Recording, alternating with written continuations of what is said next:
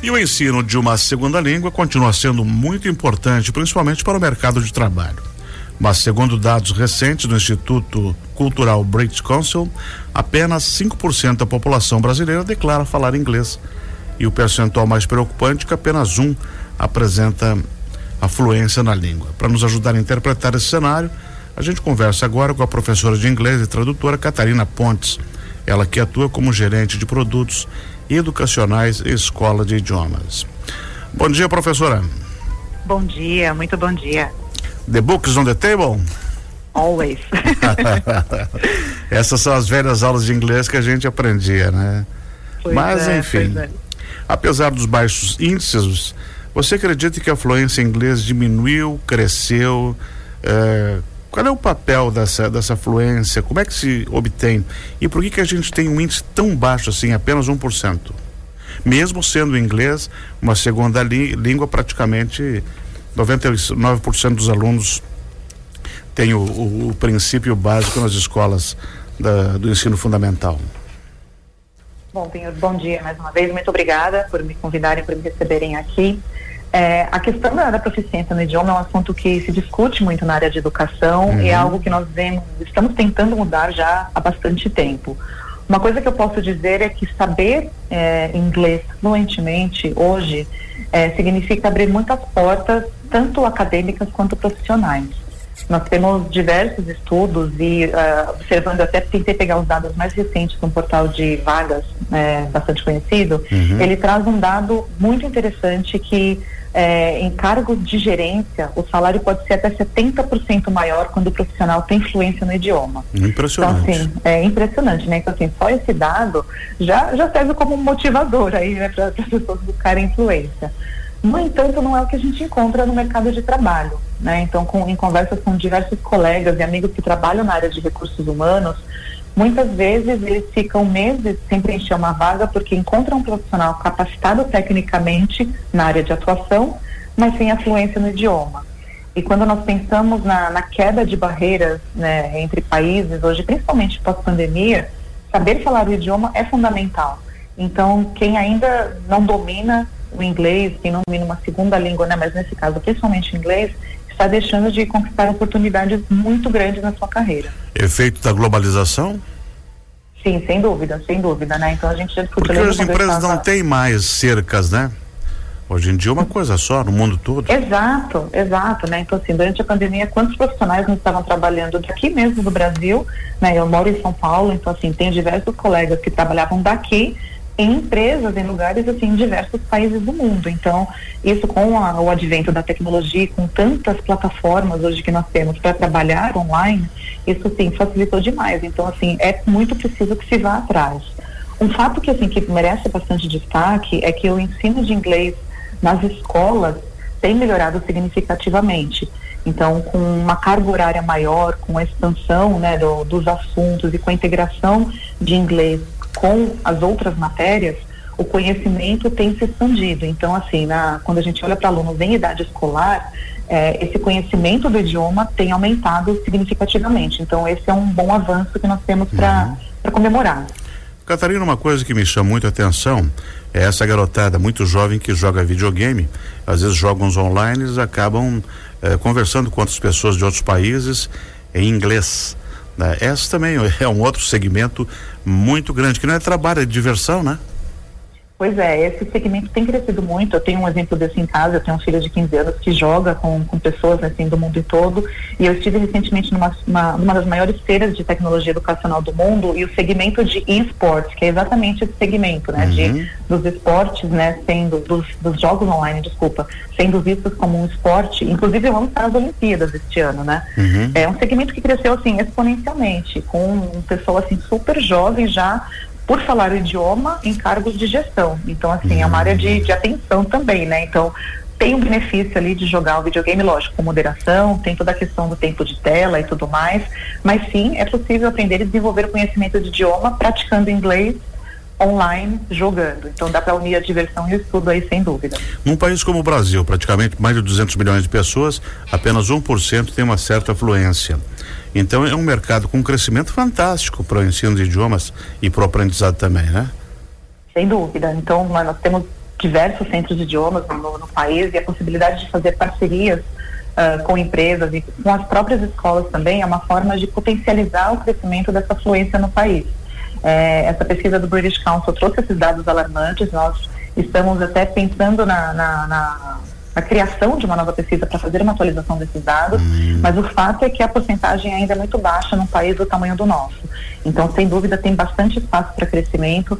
Nós temos uh, o, a tecnologia ao nosso favor quando a gente pensa, por exemplo, em serviços de streaming, quando a gente pensa hum. né, em plataformas que trazem filmes, séries, música e podcasts que ajudam o acesso às variedades do inglês, que é muito diferente quando a gente pensa de aprender idioma 20, 30, 40 anos atrás.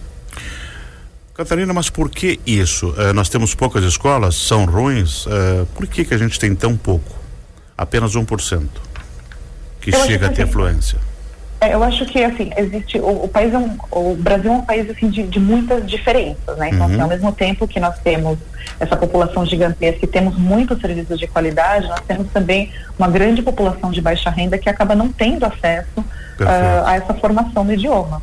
Então, isso, isso impacta muito o crescimento desse número.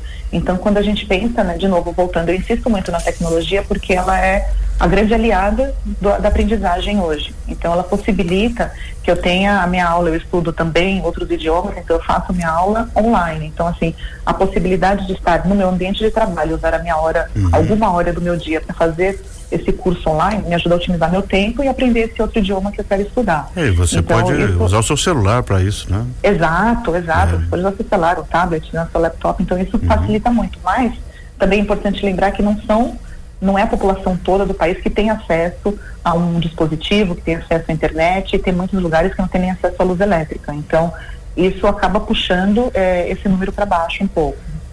Então, esse é um grande desafio, conseguir levar tornar acessível para diferentes camadas da nossa população. Como é que se pode fazer isso? Já foi pensado em alternativas? Eu, eu vejo uma possível solução com parcerias. Quando nós pensamos em parcerias com grandes redes de ensino, quando nós fazemos parcerias com escolas e com governos, nós conseguimos eh, democratizar o acesso ao aprendizado do idioma. Então, quando a gente pensa numa ação colaborativa e conjunta, isso pode acontecer. Né? Então, esse investimento tem que partir de diferentes frentes, tem que se pensar né, como, como população, como um todo, para poder oferecer oportunidades de crescimento, de acesso a essa informação em um segundo idioma para o país como um todo. É, e quando a gente pensa em aprender inglês hoje, nós temos que pensar em ir além da, da, dos modelos tradicionais, de novo, né, voltando na referência de quando eu fui aluna muitos, muitos anos Isso. atrás, né, que se falava só inglês britânico, inglês americano, e pensar no inglês como uma língua global. Então, quando a gente pensa nas pessoas, no número de pessoas que de fato são fluentes no idioma e que são professores do idioma, como que nós podemos trabalhar em conjunto para que a gente leve esse aprendizado a, a áreas né, que têm menos acesso ao idioma. Você conversou um pouquinho atrás aí da grande necessidade na área de recursos humanos de gente que tem essa fluência. Né? E que também que o crescimento profissional pode, eh, salarial pode chegar até 70% se a pessoa tiver uma boa formação técnica e também a língua afiada. E você vê as empresas desenvolvendo estratégias para incentivar o, o, ensino do inglês para que eles possam ter mão de obra mais adiante? Sim, nós vemos assim um crescimento de parcerias educacionais de empresas que, que procuram serviços de, de, centros de idiomas renomados hum. para que leve o conhecimento o ensino aos seus colaboradores. Então, existem, por exemplo, é, contratos sendo firmados para que ou o professor vá até a sede ou a filial da empresa, ou que essas aulas aconteçam de forma online, ou então até de o colaborador ir a uma unidade da escola para poder fazer essa parceria e, de fato, começar né, a desenvolver essa fluência no idioma. E essa parceria inclui também traçar um plano de ação para que o colaborador consiga acelerar o seu aprendizado de forma autônoma, né, num, tempo que ele consiga ali flexibilizar e encaixar na, na sua rotina, para que esse aprendizado aconteça de uma forma mais, mais acelerada também. Uhum. Eu acompanhei alguns anos atrás a preocupação do Estado de Israel, que começou a se ensinar o hebraico novamente, porque Uh, o pessoal só falava inglês. Na Alemanha, uma das preocupações é que o alemão estava sendo esquecido e os jovens alemães estavam falando inglês. A Holanda também teve que fazer esse percurso uh, inverso, uh, resgatar a língua deles, porque também a gurizada só falava inglês. Parece que na Europa a coisa está mais evoluída, né? Pois é, existe essa preocupação, né? Existe até assim, no ano passado eu lembro de ter visto muito uma questão com a nossa língua, com a língua portuguesa, né? Da, da questão dos comentários diversos que apareceram em Portugal, por exemplo, né? Com relação ao português brasileiro. Isso. É, de famílias comentando a respeito da, das crianças, né? Falando com sotaque brasileiro por conta do acesso, né? Aos nossos programas, novelas e tudo mais. Então, eu, eu acho que a grande questão é como nós podemos olhar para o idioma como uma ferramenta de comunicação como nós podemos utilizar e aprimorar e continuar aprendendo a nossa língua materna, como que nós mantemos o nosso, a nossa língua portuguesa uhum. viva e utilizada corretamente, mas também como nós adquirimos o conhecimento de outros idiomas para poder é, unir mais as pessoas, para poder se comunicar melhor, para aprender cultura, uhum. para poder ter acesso à informação das nossas áreas de atuação. Quando a gente pensa, por exemplo, é, em áreas mais específicas, né, vou dar alguns exemplos assim, de medicina, uma área jurídica, uhum. uma área de, de tecnologia mesmo, o acesso ao conteúdo em inglês é gigantesco. Então, assim, quanto que as pessoas estão preparadas de fato para acessar esse idioma? Né? Então, eu acho que tem que ter a valorização da sua própria língua, da sua língua mãe, mas ter essa mente aberta para aprender outros idiomas para poder se tornar um cidadão do mundo. Eu acho que isso é extremamente importante. Uhum. Professora Catarina Ponte, a senhora falou em tecnologias, a influência delas, processo de aprendizagem, além do tradicional, uh, através de streamings, através da, da, internet. Essas técnicas modernas, elas realmente funcionam? Fazer um curso online? Olha, tudo, tudo é, quando eu falo assim de, de aprender um idioma, na verdade aprender qualquer coisa, uhum. eu sempre vejo como uma via de mão dupla. Né? E uma analogia que eu faço com muita frequência é você se matricular numa academia. Não adianta só estar matriculado na academia e não frequentá-la. né? Então, só paga assim, mensalidade não vai. Né? Exato. Né? Não vai ter o resultado. Né? Milagre é um pouquinho mais difícil. Então, assim, aprender idioma também é a mesma coisa. Então, você fazer, né? Eu mencionei que eu estou cursando um idioma online, eu faço espanhol online.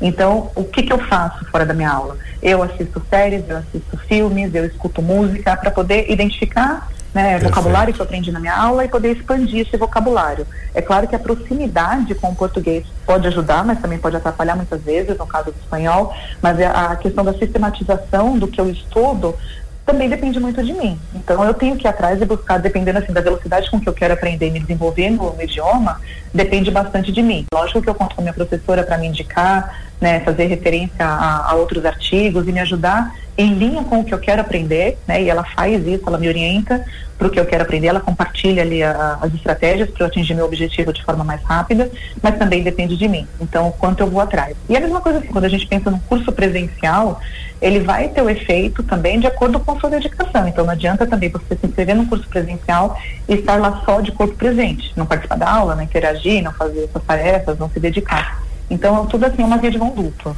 Excelente. Professora Catarina, muito obrigado por ter atendido a gente. Eu que agradeço ter, pelo convite. É, ter é, é, explicado para a gente esses números aí do, do British Council. É essa a pronúncia? Instituto British Council. British Council, é isso. Council, isso, isso, isso. E vamos torcer porque mais brasileiros aprendem e a gente domine o mundo, né? Exato, vamos lá. Muito obrigada e boa semana. Bom trabalho para a senhora. Muito Nós obrigada. conversamos aqui sobre a importância de ter fluência em uma segunda língua, especialmente o inglês. Eu falei com a professora de inglês e tradutora, Catarina Pontes. Ela atua como gerente de produtos educacionais em uma rede de escolas de idiomas.